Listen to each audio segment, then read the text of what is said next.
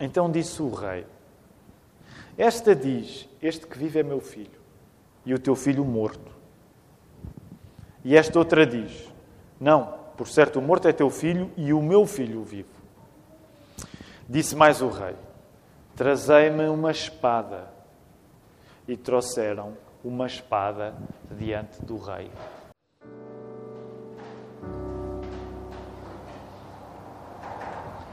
A mensagem que quero pregar-vos nesta manhã chama-se Se a verdade não te assusta, estás longe dela.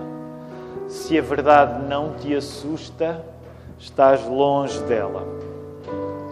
Ao contrário do que gostamos de pensar e pensar acerca de nós próprios, a verdade assusta-nos.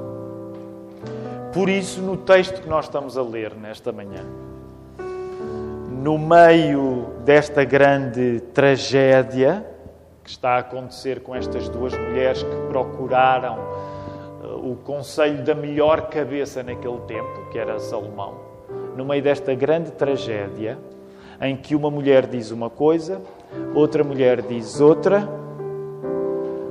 a verdade vai ter de ser dita uh, por Salomão e a maneira como Salomão vai ter de dizer a verdade no meio de uma história em que há conflito, em que há mentira, a maneira como Salomão vai dizer a, a verdade é um pouco assustadora porque uh, entra através do pedido por uma espada. Foi isso que nós acabamos de ler no verso 23 e 24.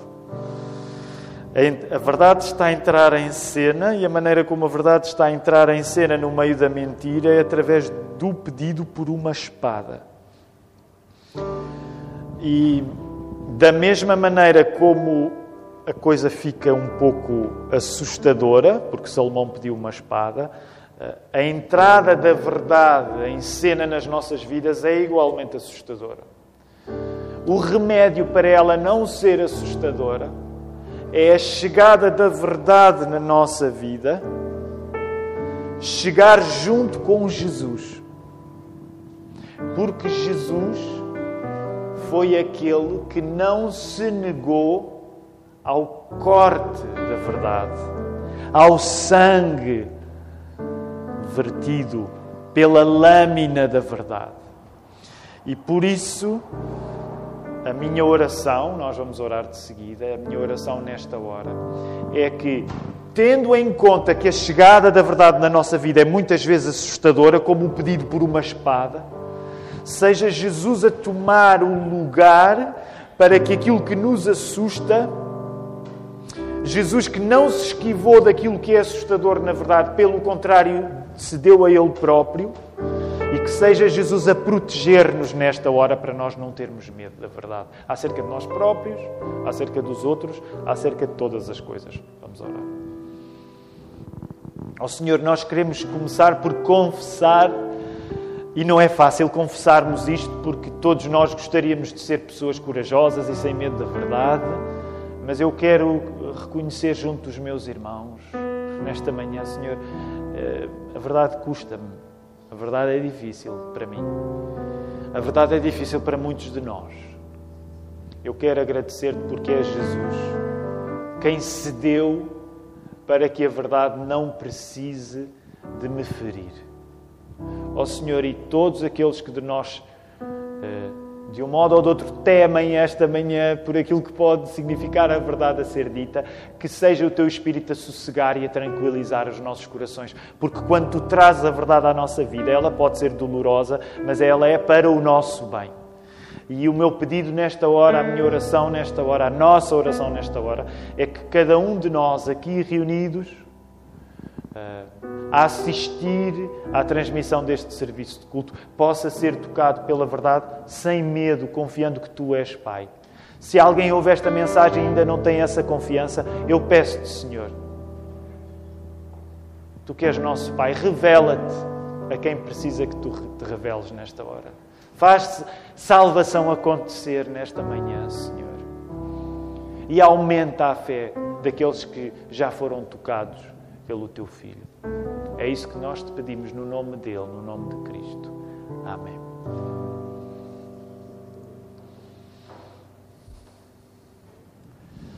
Alguns de nós já estamos muito contextualizados, estamos a estudar uh, o capítulo 3 do primeiro livro de Reis há já uns meses. Começámos uh, por ver neste capítulo 3 o modo como Salomão é dado como um exemplo fantástico de sabedoria e de discernimento. Nós uh, estamos a estudar esta série de mensagens chama-se Sabes. É um estudo acerca do discernimento, porque chegamos à conclusão que todos nós precisamos de compreender a realidade. Uh, e o que aconteceu é que depois de um encontro especial entre Deus e Salomão, Deus visitou Salomão em sonhos, Salomão pediu sabedoria, e depois deste acontecimento extraordinário acontecer, permitam-me o acontecimento de acontecer, um, o que acontece é que nós agora vamos ver como é que na prática funciona o discernimento de Salomão. Vimos isso a semana passada. Duas mulheres, a Bíblia chama-as de prostitutas. Não temos a certeza se isso significa que elas venderiam mesmo corpo, mas eram mulheres que de facto não viviam dentro do plano de Deus. Estas duas mulheres vivem juntas, têm um, um, cada uma tem o seu filho com distância de poucos dias, e sabemos que uh, elas vão ter com Salomão porque há um conflito trágico entre elas uma grande trapalhada, porque uma delas, inadvertidamente, sufocou o seu filho durante a noite e colocou o filho morto no lugar do filho vivo da outra. Então, a primeira mulher, a primeira que falou, a que falou mais, vimos a semana passada, chega a Salomão e diz: Rei Salomão, tens de me valer. Estou a parafrasear. Tens de me valer porque esta mulher colocou o seu filho morto no lugar do meu filho vivo e agora diz que o meu filho vivo é o filho verdadeiro dela. E claro que a outra mulher, a segunda, diz não, não, o contrário. Então temos aqui um grande conflito, porque há uma mentira e Salomão é chamado a trazer a verdade através da sua sabedoria. Sabedoria essa que tinha sido aquilo que Deus lhe tinha dado quando Salomão a pediu. E há uma semelhança entre esta cena e, por exemplo, as cenas dos filmes de tribunais. Eu não sei se gostam de filmes de tribunal, mas uma das coisas interessantes quando nós vemos filmes de tribunais é que, em grande parte, a resolução desses filmes passa pelo uso da palavra uh, no tribunal. Uh, e da mesma maneira, o que vai deslindar a atrapalhada trágica que estas duas mulheres de má reputação trazem à melhor cabeça daquela época, Salomão, é precisamente o uso da palavra. O uso da palavra é esse que Salomão, que cabe a Salomão a usar. A sabedoria de Salomão é visível na medida em que as palavras que Salomão vai ter de dizer dão carne à nova inteligência pronta a estrear que Deus lhe deu. A verdadeira inteligência espiritual, que dá ordem ao caos, que resolve os problemas, exprime-se por isso através da palavra. E tudo isto corresponde a colocar em prática aquilo que Salomão tinha visto no verso 9, a que tinha pedido no verso 9. Voltem a olhar para o verso 9. Portanto, agora na prática nós sabemos o que é que significa, como é que funciona o coração entendido que Salomão pediu. Nós sabemos, já falámos algumas vezes sobre o assunto, sabemos que o coração entendido, um coração com inteligência, um coração com discernimento, um coração que sabe, é um coração que ouve, porque tudo gira à volta da palavra. O coração que ouve a palavra de Deus. Salomão, que ouve a palavra de Deus, é por isso que ele é um homem entendido, agora vai ter de ele próprio de usar a sua palavra. E o que é que Salomão faz ao usar as suas palavras? Depois de reconhecer o conflito entre estas duas mulheres. Ele pede por uma espada. Reparem o verso 24. Ainda por cima, nós paramos no verso 24. Muitos de nós conhecem o resto da história. E eu hoje vou aludir a um e outro ponto, apesar de querermos deixar o resto da história, se Deus quiser, para a próxima semana. Mas no verso 24 a coisa fica sinistra, não é? Disse mais o rei. Porque no verso 23 ele faz um ponto de situação, ok, uma mulher diz isto, outra mulher diz aquilo, e ele diz: Trazei-me uma espada. E alguns de nós sabem que não é a primeira vez que a Bíblia estabelece uma relação entre palavra e espada. Provavelmente, um dos textos bíblicos em que esta ligação entre palavra e espada hum, hum, mais se destaca é, por exemplo, na carta aos Hebreus, no capítulo 4, verso 12, quando diz assim: A palavra de Deus é viva e eficaz e mais cortante do que qualquer espada de dois gumes e penetra até ao ponto de dividir alma e espírito, juntas e medula, e é apta para discernir os pensamentos e propósitos do coração. Isto significa que, ao usar a palavra para pedir uma espada, Salomão ilustra a responsabilidade que ele agora tinha de discernir profundamente ao ponto onde verdade e mentira se distinguiam naquela história. Diante de alguém que mente, diante de alguém que mente, a resposta de Salomão tem de trazer ao, cimo a verdade. Isto quer dizer que o mesmo se aplica à palavra de Deus. É a palavra de Deus que separa a verdade da mentira como uma lâmina afiadíssima. Na Bíblia, palavra e espada podem ser sinónimos porque ir ao fundo das questões não é uma coisa natural para nós, mas é algo que precisa de um uso profundo, profundo da verdade de Deus que facilmente nos fere. Ir ao fundo da questão não é uma coisa natural para nós. Nós precisamos da palavra de Deus para ir ao fundo da questão. E, e sabem, por isso é que na Bíblia é tão consolidada esta relação entre palavra e espada. E só para dar uma outra nota, ela não está aqui no sermão escrito. Uh, são aquelas coisas que todos os domingos acabo, de uma maneira ou de outra, por repetir, porque são as coisas vitais à nossa fé. Por exemplo, lá no Gênesis 1, nós sabemos que Deus cria todas as coisas através da palavra. João vai nos dizer que a palavra, através da qual Deus criou todas as coisas, essa palavra estava onde?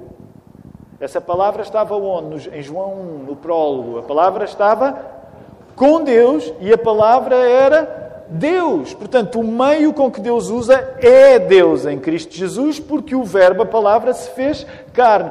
Curiosamente, curiosamente, a determinada altura também há um pedido por, por espada que Jesus faz, mas vou dar ainda um salto maior para o final da Bíblia, só para darmos aqui um, dois, três. Gênesis, João, Apocalipse 19. A palavra que se fez carne, ela voltará a Jesus. E curiosamente, quando voltar, é uma figura muito forte. Quando voltar, o que é que traz na boca a palavra que criou todas as coisas? Quando Jesus voltar, traz uma espada. Quando tu és um cristão, tu percebes que a palavra é a coisa mais minuciosa que pode existir na tua vida. A palavra é uma lâmina, corta. Por isso é que é tão assustadora a palavra de Deus, porque revela a verdade.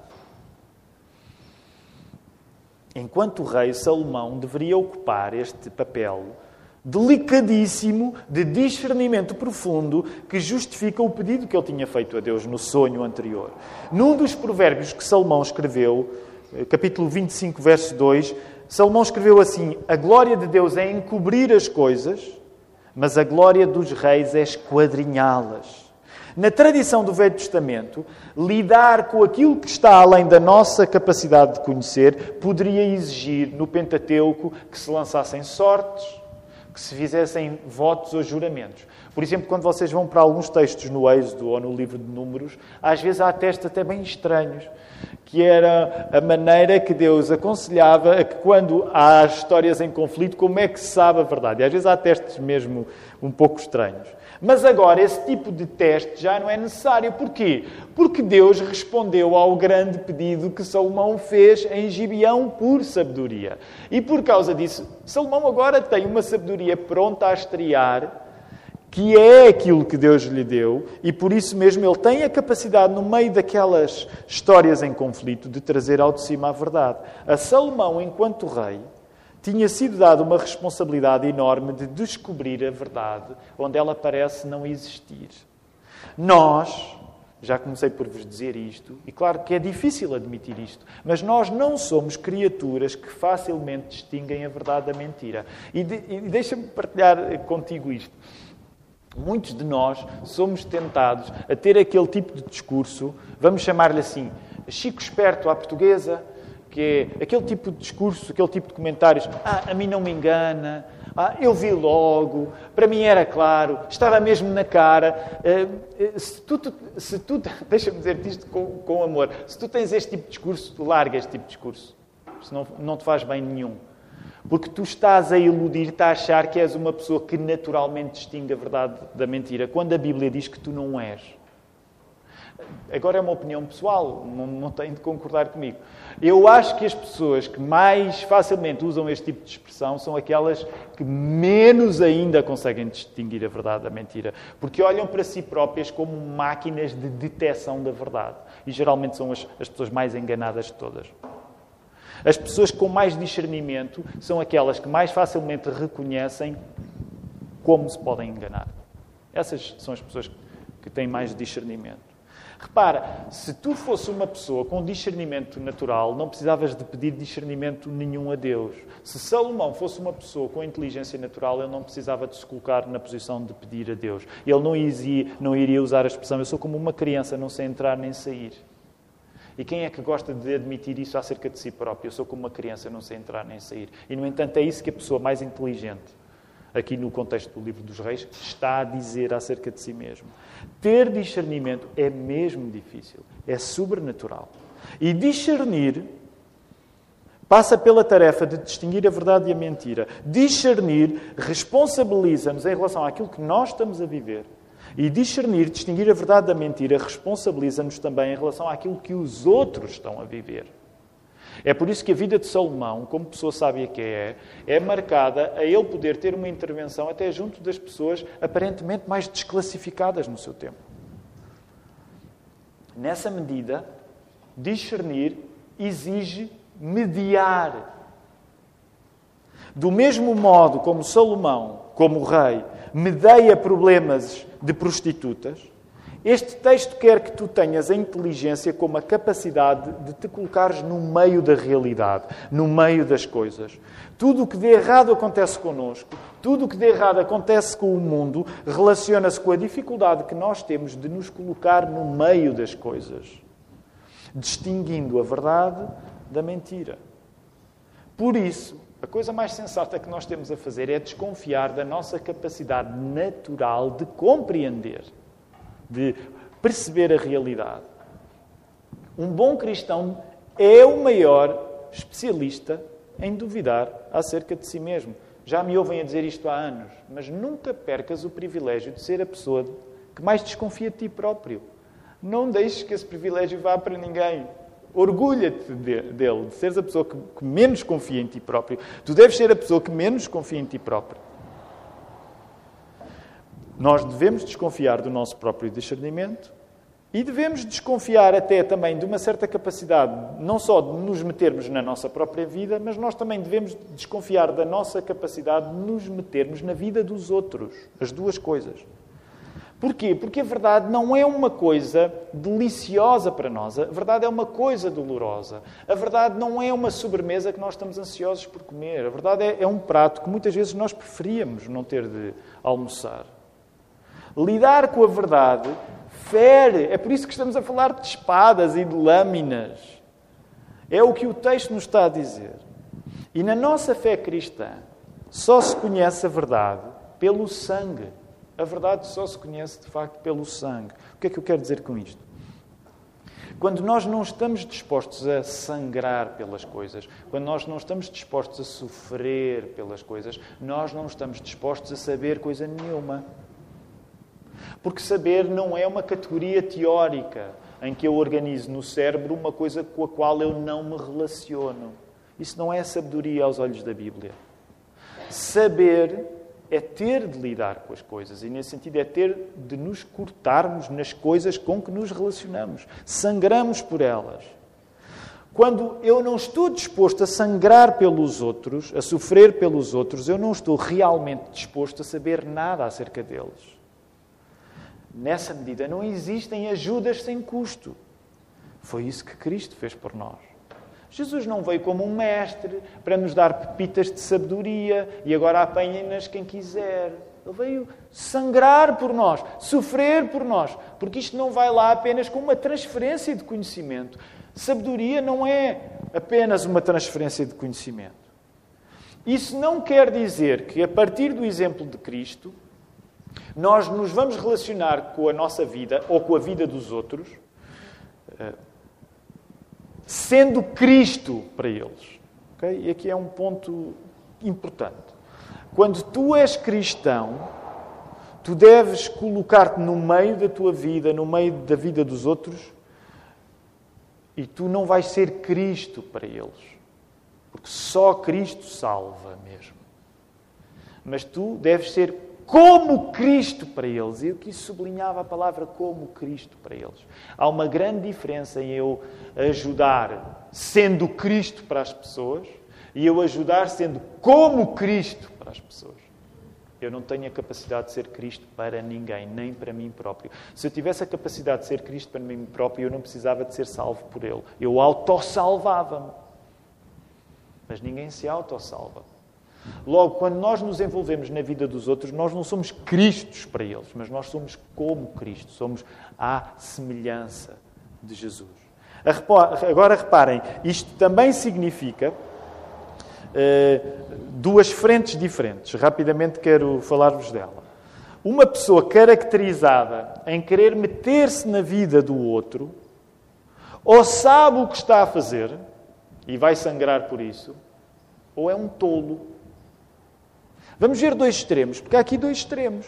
Há o extremo da pessoa em que, em que, que vai querer meter-se na vida do outro e há o extremo da pessoa que é indiferente. Vamos começar agora pelo extremo da pessoa que se mete na vida do outro. E vamos, vamos colocar o bom desejo de ajudar os outros a correr mal. É? As pessoas, eu não sei se vocês conhecem alguém que gosta de se meter na, vida, na vossa vida. Eu conheço uma outra pessoa. Se calhar vocês têm vidas mais civilizadas que a minha e nunca conheceram ninguém assim. Ou se calhar são vocês que são assim, não sei. Mas, não é? Muitos, há, nós sabemos que às vezes a boa intenção Aliás, não há nada tão perigoso no ser humano como o voluntarismo, como a disponibilidade. Não é? Ah, é triste quando nós não estamos disponíveis para algumas coisas, mas, mas ter de aturar alguém demasiado disponível pode ser um verdadeiro inferno. Agora, eu quero falar rapidamente acerca disto. Uma pessoa que se caracteriza em querer meter-se na vida do outro, como já vos disse, ou sabe o que está a fazer e vai sangrar por isso, ou é tonta. Nós não nos envolvemos na vida uns dos outros para que a nossa sabedoria saia destacada. E quando nós nos envolvemos na vida uns dos outros, é sem dúvida para sofrermos com eles. O que eu quero dizer ao dizer isto, e é uma tentação que não me é estranha, mas não é difícil para mim eu, eu querer envolver-me na vida de, de alguém para que essa pessoa me ache sábio. Na semana passada também vos falei um pouco acerca disso, não é?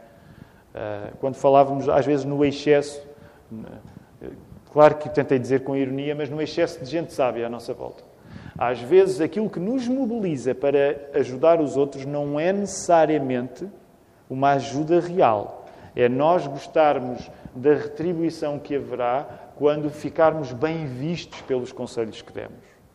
Okay? Agora estou a falar neste extremo.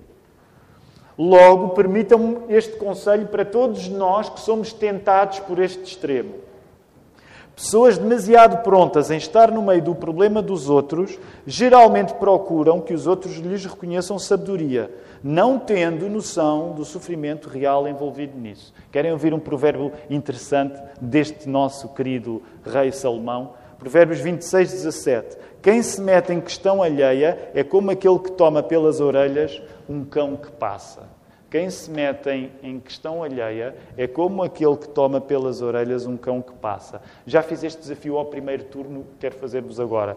Façam hoje o teste, até para animar. Andamos todos um, um pouco deprimidos por causa do, do, Covid, mas façam hoje um teste. Portanto, o primeiro cão que, que vos passar à frente, tentem-lhe pegar pelas orelhas. Se ele for pequenino, Bem, aí vocês vão ser presos por ter mudado de conselho e por terem agredido um animal. Ao menos se vão ser presos que façam isso a uma escala grande. Mas se for um cão pequenino, vocês até se podem safar mais ou menos, não é? Porque conseguem. Agora, imaginem que é um pitbull é? e que vocês vão ter de pegar um pitbull pelas orelhas. A ideia não foi minha, isto é a Bíblia que diz, não fui eu que tive a ideia deste provérbio, mas é para dizer, uh, não levem a mal usar a expressão assim, tu és tonto, deixem-me exagerar, tu és parvo, se te queres meter no assunto dos outros sem estares pronto para sofrer com eles. Tu vais arranjar lenha para te queimar. Vais arranjar um pitbull para te morder. Portanto, para quem cai neste extremo, calma. Envolver-nos na vida dos outros é estarmos prontos para provar a lâmina que os fere. Agora vamos ao outro extremo, que é igualmente triste, que é o extremo da indiferença. E já vos falei acerca deste extremo quando, por exemplo, víamos a sabedoria de Jó, a ciência de Jó. Além da paciência de Jó, a ciência de Jó. Porque víamos que uma das lições da história triste, trágica, mas graças a Deus depois abençoada da vida de Jó, é que uma das certezas que tu podes ter é que se tu queres ser sábio, tu vais ter de lidar com o sofrimento. Essa é uma das lições, se calhar pouco agradáveis, se calhar pouco atraentes, mas do livro de Jó. Não há gente realmente inteligente sem lidar com o sofrimento. Por isso mesmo, o Jó do início era um homem bom, mas o Jó do fim, que lidou com o sofrimento, era um homem ainda melhor, porque ele ouvia falar do seu Salvador, mas ele agora via-o com os seus próprios olhos. Então, o outro extremo, oposto à pessoa que se quer meter nos problemas dos outros quando não está disposta para sofrer, é o extremo da indiferença. E o que é que isso significa? Nós temos de questionar, às vezes, o sucesso que podemos ter a escapar de sofrimentos sérios. E deixe-me usar aqui uma análise pouco. Eh, uma imagem pouco sofisticada. Muitas vezes a nossa vida pode ser caracterizada como uma espécie de Sabem, slalom, aquela modalidade na neve esquis, geralmente é com esquis, certo? Em que a pessoa vai se desviando dos obstáculos. Deixem-me fazer esta caricatura. Em grande parte, a tentação na nossa vida é que a nossa vida seja um grande slalom ao sofrimento. E, e, sabem que isso é curioso até dentro da igreja. Uma das coisas, o nosso diácono Hugo já disse muitas vezes, nós temos segurança para dar e vender, é verdade. E sabem, outra coisa que temos para dar e vender na, na igreja é sofrimento. Sabem a razão porque há muitas pessoas que não, não estão na igreja? Porque naturalmente elas pressentem, cheiram que, que, vão sofrer. Claro que vão sofrer.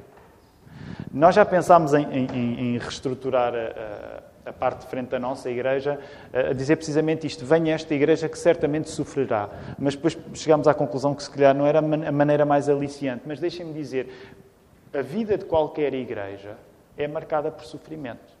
Nós não somos masoquistas, não o procuramos mas é marcada por sofrimento porque todos nós sofremos. E na igreja não precisamos de fingir que não sofremos. Agora, a coisa engraçada é que às vezes até na igreja há pessoas que conseguem fazer um slalom impressionante a escapar-se do sofrimento dos outros.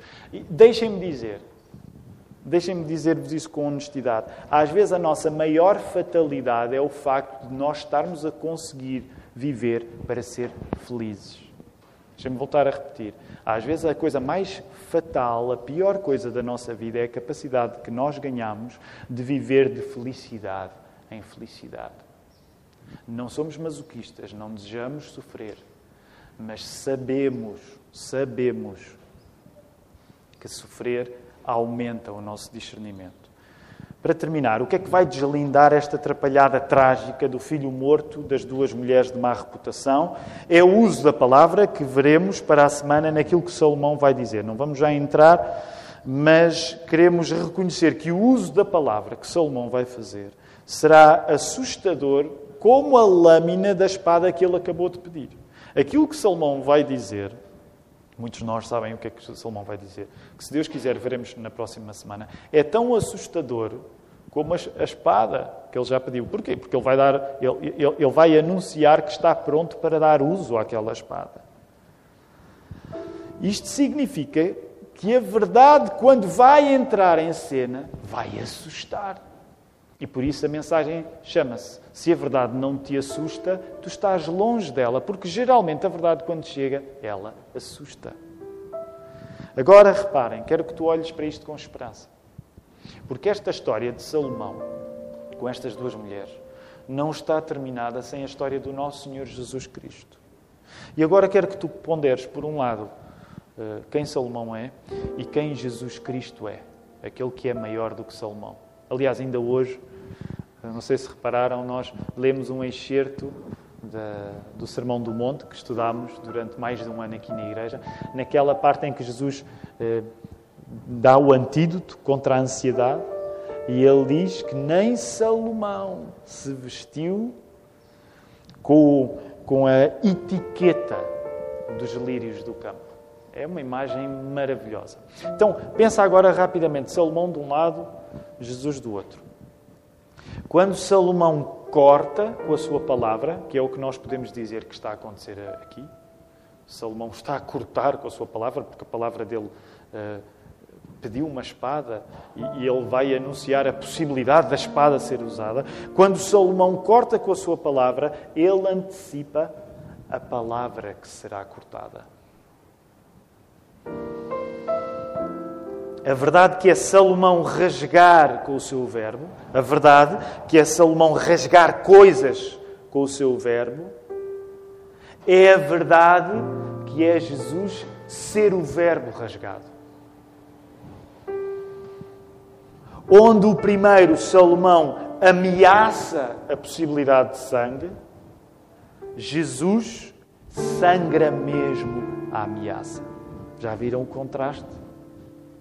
Significa que tudo aquilo que Salomão uh, antecipou e trouxe a possibilidade, e que, como nós sabemos, olhando para, para as cenas dos próximos capítulos, podia ter acontecido, mas não aconteceu.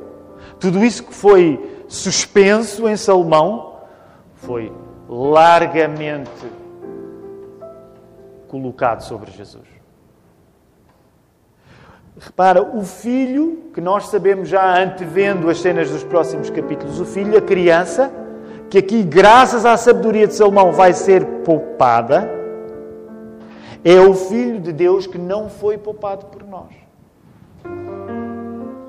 É isso que está em causa no facto da nossa vida ser resolvida pela morte e ressurreição de Jesus. A fé cristã é assustadora, de facto é assustadora, porque diz-nos que a salvação, para ser salvação, envolveu a morte injusta do nosso Salvador, Deus, que era completamente Deus e completamente homem. Isso é assusta, mas deixa-me dizer, tu precisas de uma coisa que seja tão assustadora como a lâmina desta mensagem para ir àquele detalhe que, por mais que tu te esforces, não consegues chegar lá. Aquele ponto onde a medula é atingida e onde se distingue verdade e mentira. Onde nós somos perdoados por Deus. Por isso quero convidar-te nesta manhã, tu dares graças a Deus por este bebê que aqui foi poupado mas pelo Filho de Deus que não foi poupado e que foi dado por nós. E eu quero convidar-te nesta hora a poder ficar de pé para podermos orar.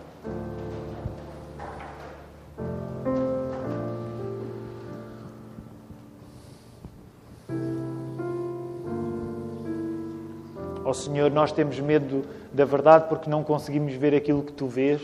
Nós fazemos parte do nosso tempo, o nosso tempo é, é rápido nós nem sequer sabemos o que vai acontecer logo, não sabemos aquilo que pode mudar amanhã.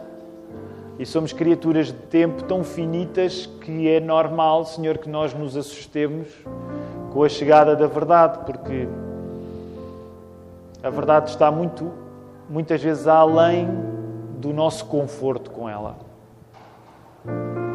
Ó oh, Senhor, mas nesta manhã, lembra-te que Tu és nosso Pai Lembra-nos tu és nosso Pai e dá-nos o conforto de saber que, por muito assustadora que a verdade seja, o teu Filho já foi dado como essa verdade final para nos livrar daquilo que nós não seríamos capazes de fazer por nós próprios, que era salvar-nos a nós próprios, tratar de nós próprios.